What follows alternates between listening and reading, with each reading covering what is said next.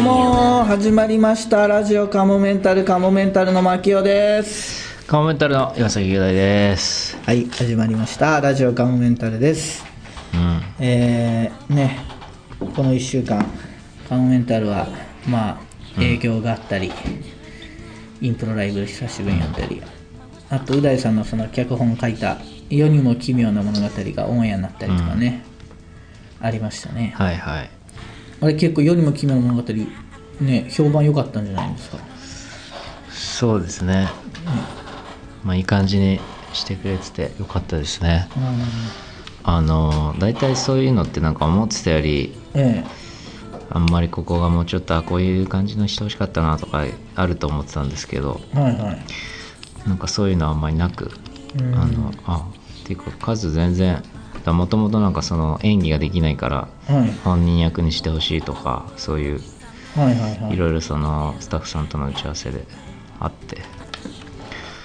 だからそういうとこででも結構とはいえうんそのリアクションする演技とかさあるからどうなんのかなと思いつつそしたら全然蓋を開けたらすごいしあの上手だったなと。うん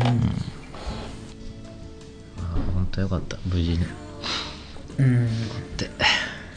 足の方はどうですか？足はねもうだいぶ良くなってきてるんですけどねやっぱりねまだね、曲がんないからね。あのだいぶいいっていうのは要は痛みがなくなってきてるっていうかで足が曲がんないんですけど要はギプスで固定されてるから、ギブスしてますもんねでもその中でもやっぱり前は痛かったんだなって今はいうん。思うとこうその中でも早く歩けるようになってきた。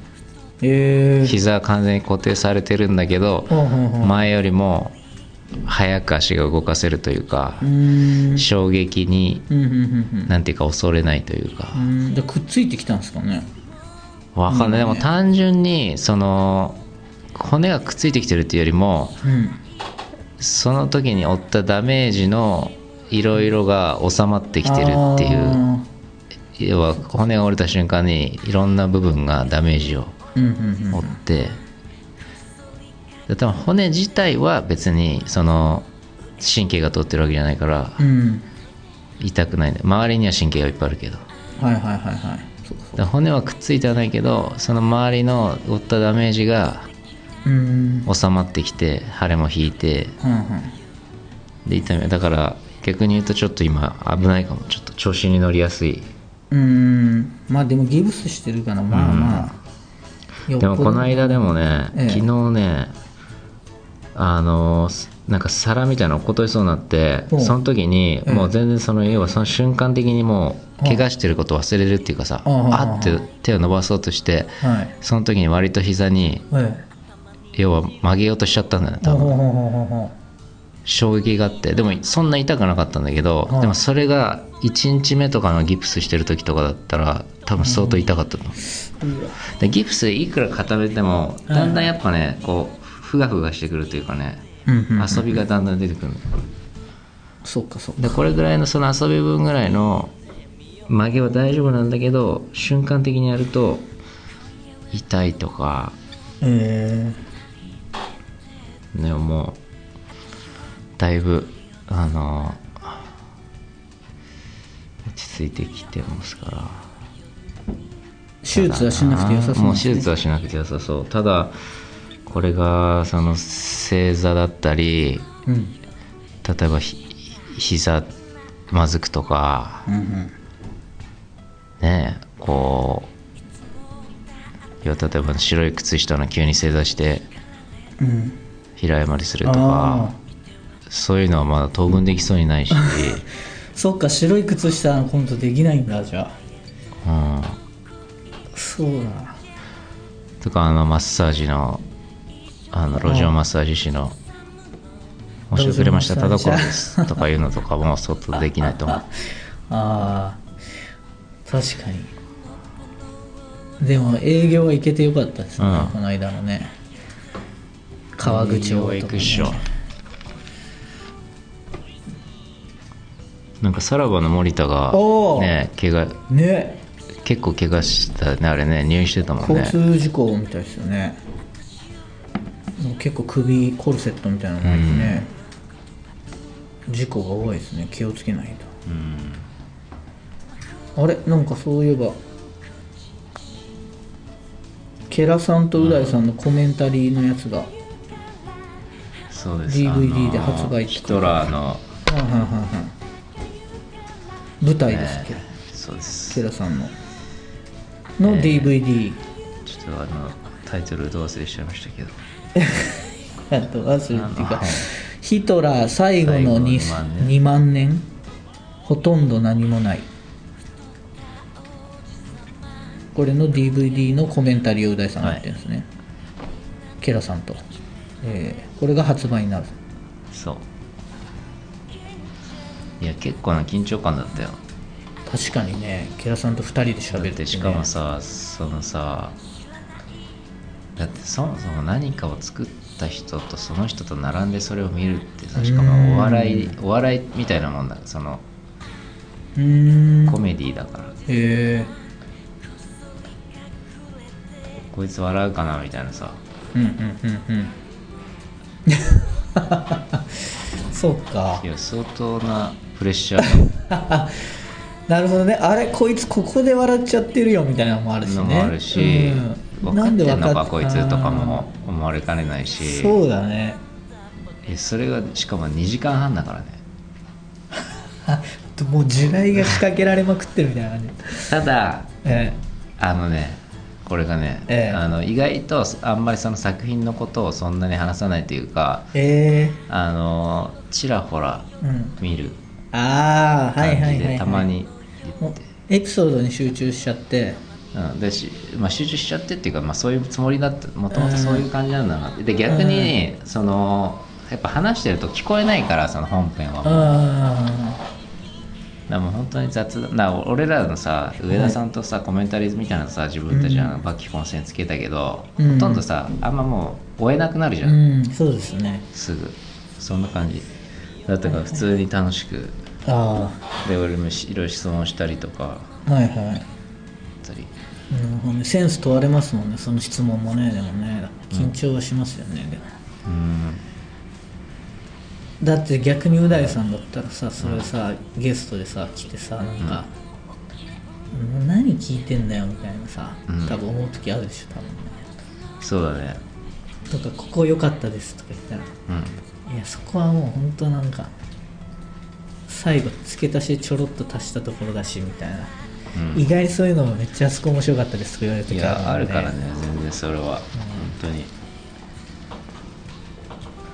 そうそう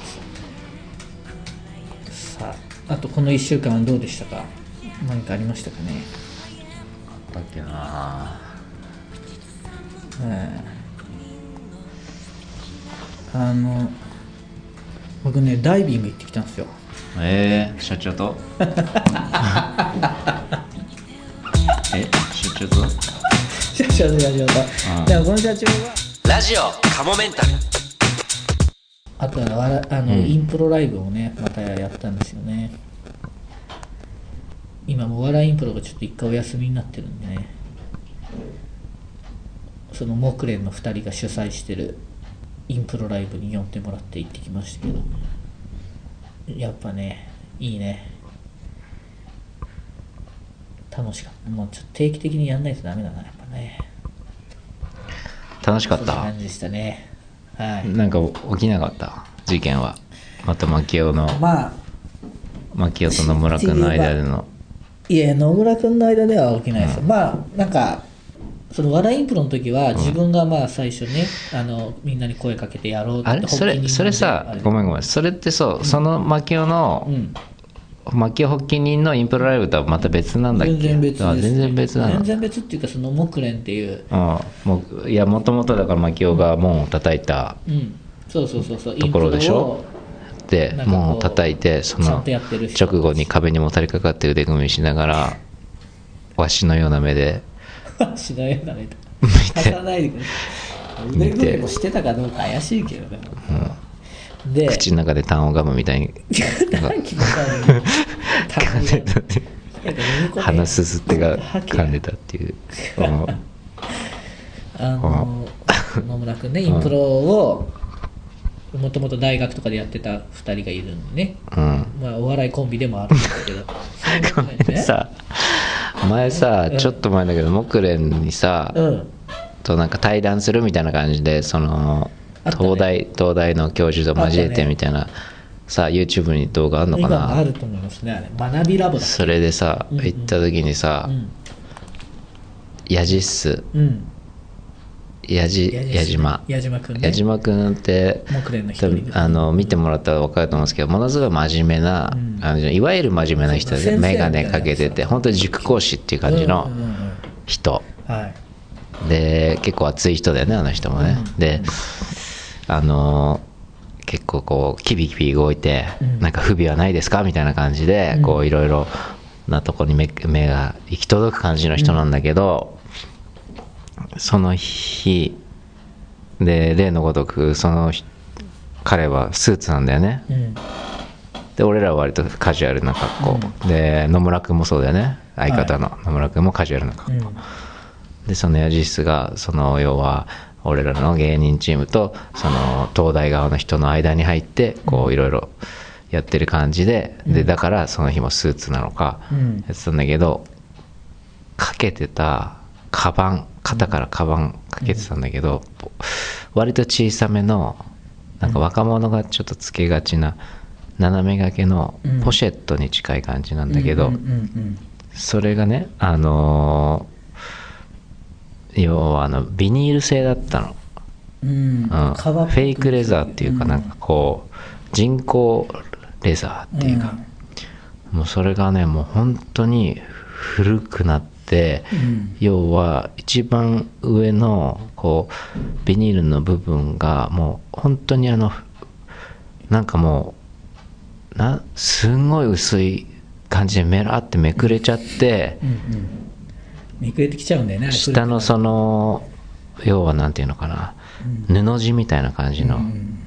部分となんか剥がれてうん。しかもその間になんかね粉みたいなものがね 海苔なのかな？なんか接着剤が変化したのそうなったのか海苔で貼ってたフェイ要はも。う本当にあのねそうあのねキノコの胞子みたいなもう 感じになってるうんもう煙みたいな叩いたら煙が出るみたいなうん。感じのが。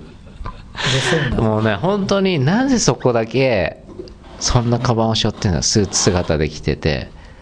表面がめくれまくっててひげもちゃんと剃っうん。て帰ってきた顔顔が咲いてきた青年が。なぜかそこだけもうなんか間違い探しの間違いのようにそこだけ違和感のあるものを着て。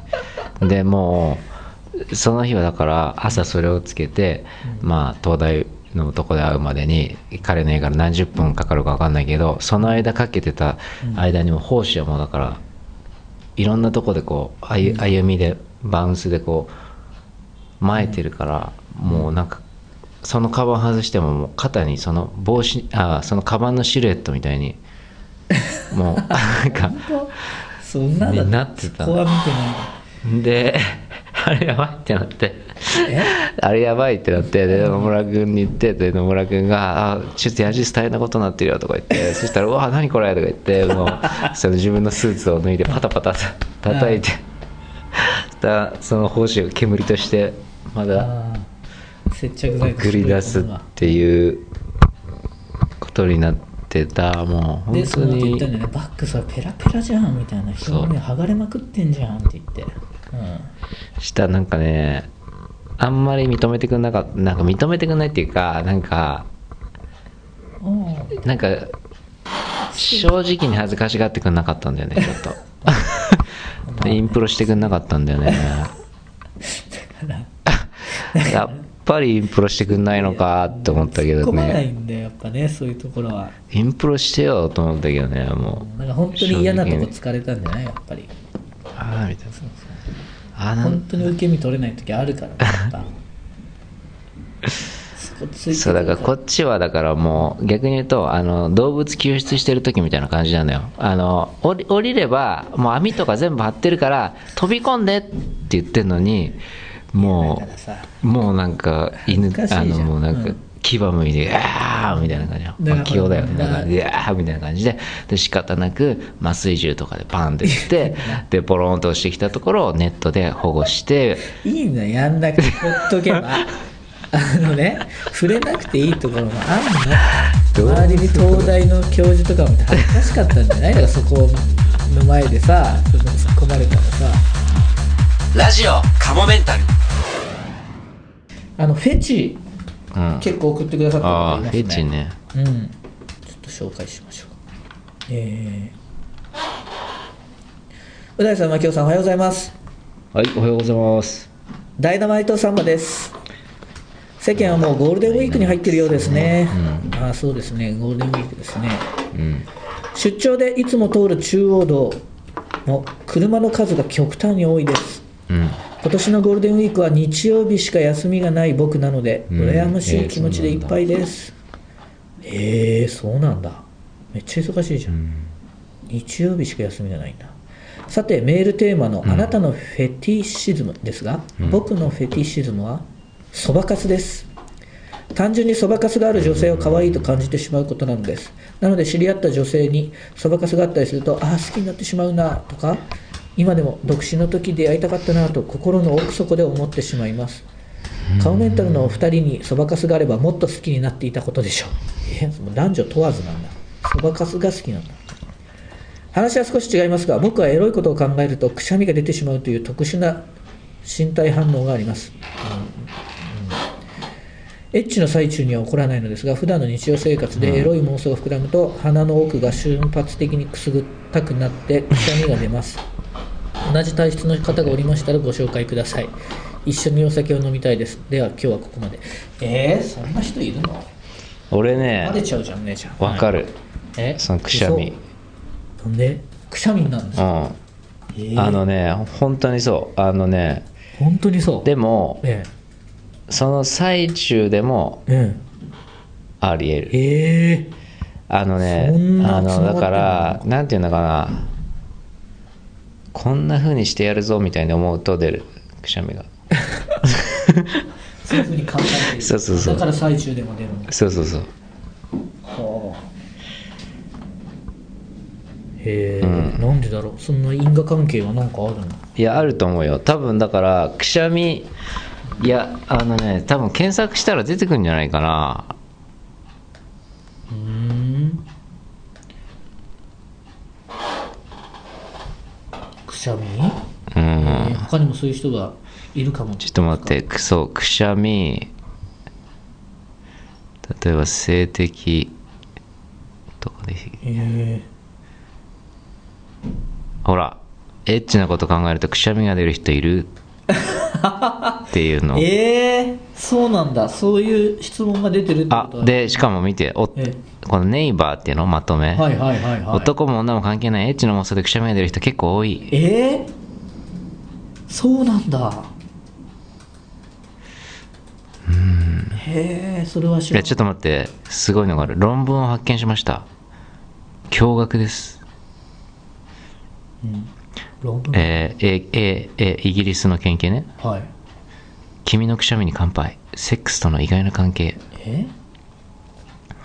相手あ相手の男性が性的な関係を妄想しているのではないかと疑いを持つ女性はくしゃみに注目すると良いの良いとの研究結果をえー、英国の医師2人が19日発表した。医師らによるとくしゃみは性的興奮の兆候の可能性があるという。えー、ちょっと待って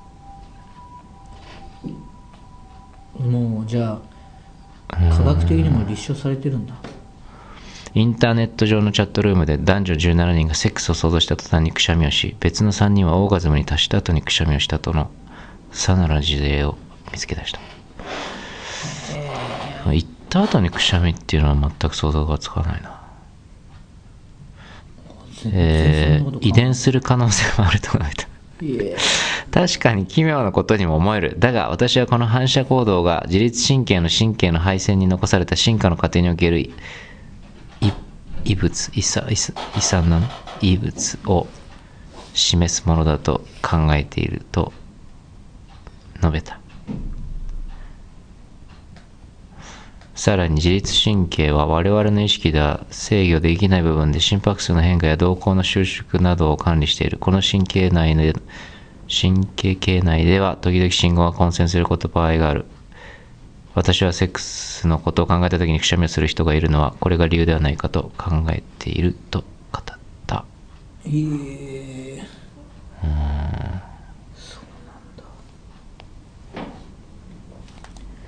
じゃ女の人でもいるんだね。あはあ知らなかったですじゃあ分かっちゃうんだね。くしゃみしてるとあエッチなこと考えちゃうんだとか。ちょっといやいや、必ずし、で、それでやばいよ、勘違いしてたら、でも、本当にただのくしゃみの可能性もあるから、いける。いけるみたいになって、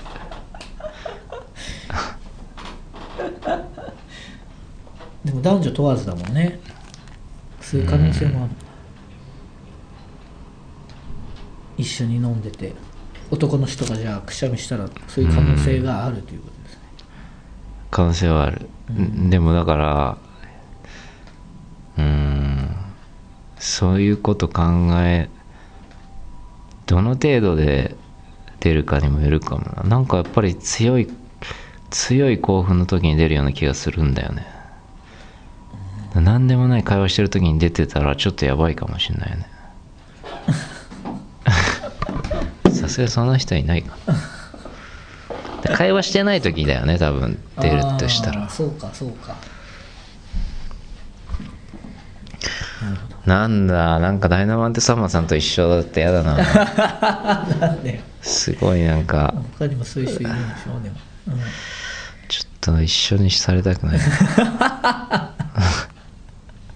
なんでダイナマイトサーモさんねありがとうございますじゃあ続いて。お二人こんにちは。いつも楽しみに配信待ってます。今回のトークテーマフェチですが私は食感フェチです。まず時々耳にしますが食パンを指でグッと押しつぶしてから食べるのが好きです。またみかんの皮のみを畳んで思いっきり噛むというのあも思わずやってしそまいます。れもわかるな。えー食べ物に限らず指を少し躊躇しつつ強めに噛んで歯触りを楽しむことも衝撃的にしてしまいますこれは自分の指でなく恋人がいれば指を噛ませてと頼んでしまいます。えーえ子供の頃は消しゴムを噛んだり銀紙のようなものにパンパンに入った絵の具のチューブを噛んだりしたことがありましたー、なるほどね。あまり人に話せないこの思考をここぞとばかりに披露できる今回のトークテーマありがとうございます。人様のフェチを聞くのも大変興味があるので配信が楽しみですにゃんたま転がしさんでした。へえかませてって言うんだ。消しゴムのなんかさ、あのさ、はいい消しゴム、モノとかかな。なんかはい。ちょっとさ、うわう薄皮みたいなのがありそうな感じ。わかる？どうですかものの消しゴム、ブツってさ、なる感じ。おーはいはいはいはい表面がね、うん。薄皮があってプツっていう感じあの感じはいいよね。ブツっていうのはやっぱり。ねそれで思い出したけどお菓子で今あれコロロだっけな？なんかぶどうに似せたグミ。表面が薄皮になってて中にグミ。なん。ですけどあれぶどうの実に似せててぶどうもそうじゃないですか。薄皮の中に実が入ってるじゃないですか。あのグミの食感はやばいですけどね。これさね、あれね。もう一通メール来てます。ラジオネームアンパンさん。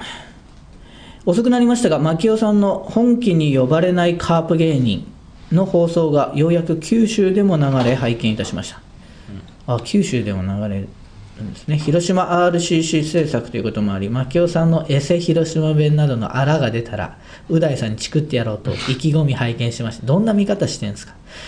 残念ながら牧雄さんはあらの一つも見せず無難に役割を全うしておりむしろひな壇に並ぶおじさん芸人の中に可愛らしさや若々しさという花を添えている印象でしたおーいやそれは僕広島弁別にだから衛星じゃないですからね。広島弁で喋ってたのでも。喋ったのかな？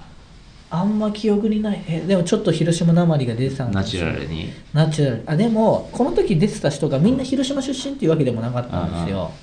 カープ芸人ではあるけど。あんま出さなかったのかな？出してたとしたら相当キモいじゃん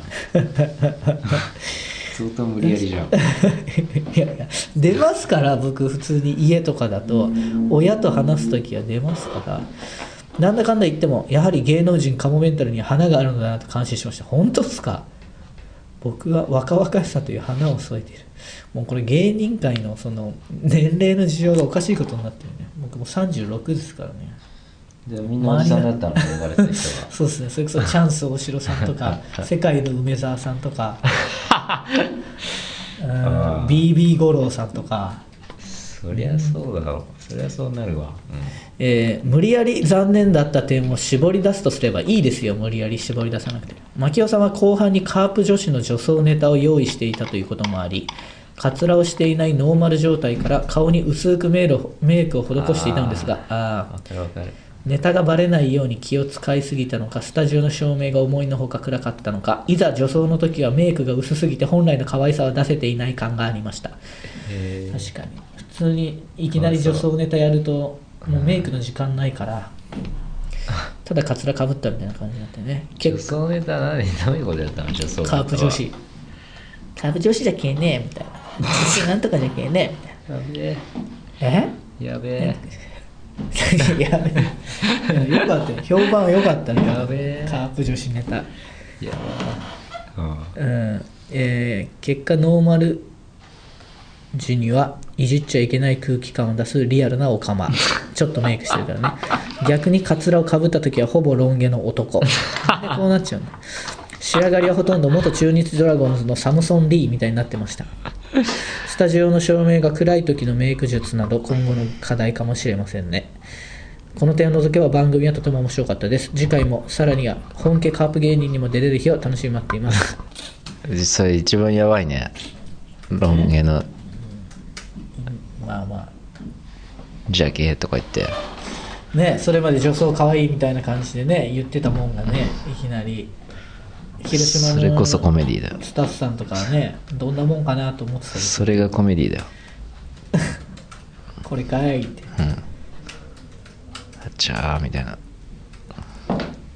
まあまあでもだからそっちで行きました。あんま可愛さじゃないんでみたいな。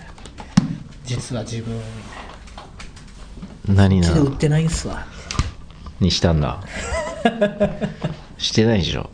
わかんないけど。いやそんな起点ないでしょ。そういう感じですあんま可愛さ。えでもみえその瞬間はどうなってたの？あんま可愛くないじゃんみたいになってたの？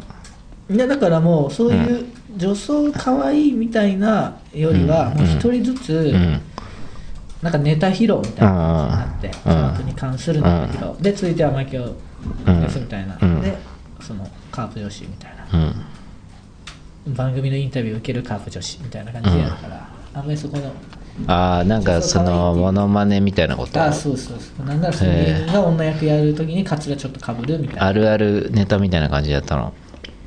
まあちょっとやろやってよそれ。なんだよ。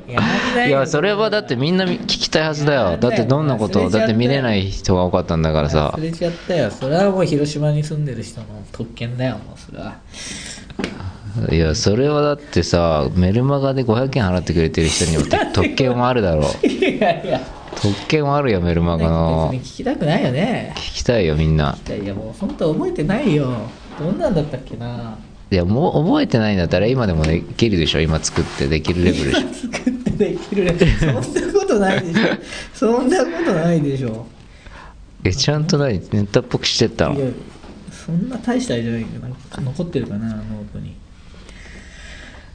なんかだからカープ女子えっと、え ーあもう本当全然覚えてないわな。えっとインタビューに答えて最近のその、にわかカープ女子についての意見を述べる本物のカープ女子みたいな、うん。カープ女子本物のカープ女子は自分でカープ女子とか言わんけえねうちらはもう生まれ生まれた頃からもうカープファンじゃけえねカープ女子っていう言葉自体がなんかあれよね。え入ってでなんかちょっと選選手選手いじりみたいな感じで。うん。結構長いじゃん。ちょっとなんかねあれ。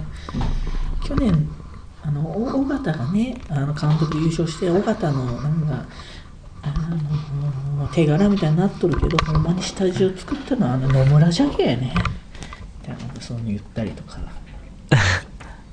野村監督のねあんま怒ってないわえちょっとそのカープあるあるっていうか。ー、エビ反りみたいなことやんなかったの？恋恋反りみたいなのやんなかったの？二度とやんないよそれえ？恋反りみたいな。恋ぞり？カープだけ。でなんか小さい声で「まあエビ反りの派生派生ですけど」みたいなこと言わ ラジオカモメンタルじゃあ次週のメールテーマ決めましょうかね。もうちょっとじゃあフェチ聞きますまあ、フェチもいいすですし、なんだろうな。まだちょっと全部来てないですもんね。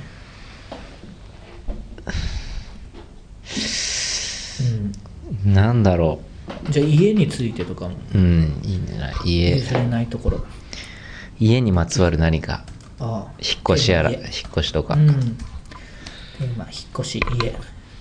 そう僕がね今ちょっと引っ越しを考えてて物件探ししてるんで何か引っ越し家にまつわる情報あれば、ね。もしくはエピソードあればこんな不動産屋さんがいたとかねさっきの脇尾のはい。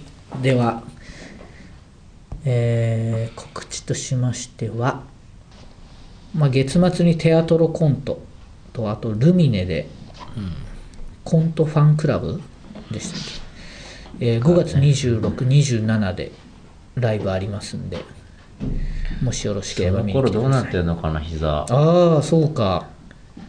いや多もう分サポーターにはなってると思うんだよね。うん。だけどそれだといってすぐ曲がるわけではないって曲げられるわけではないって言ってたから。そうか。まあじゃあちょっとネタが限られてくるんですかね、ということでまた次週も聞いてくださいさよなら。さよなら。えーっと今から肘折ってきます。いや何ですか。折らないでくださいよ。では最後にお知らせです。このラジオカモメンタルセカンドシーズンはカモメンタルのメルマガ週刊カモメンタルワールドで配信しているトークの一部をお聞きいただいています本編の方をお聞きいただく場合はメルマガ週刊カモメンタルワールドに入会していただく必要がございます。週刊カモメンタルワールドではラジオカモメンタル本編に加えカモメンタルの未来を考えるコーナーまた新作のコント動画未公開コント動画など多くのコンテンツを月額500円で毎週1回金曜日に配信しています。ぜひメルマガ週刊カモメンタルワールドへのご入会をお待ちしています。また番組では皆様からのメールも募集しています。メールアドレスはカモメンタルアットマーク yahoo.co.jp k-a-m-o-m-e-n-t-a-l アットマーク yahoo.co.jp です。いつもポッドキャストラジオカモメンタルセカンドシーズンをお聞きいただき誠にありがとうございます。今後ともラジオカモメンタルをよろしくお願いします。10円玉分の愛。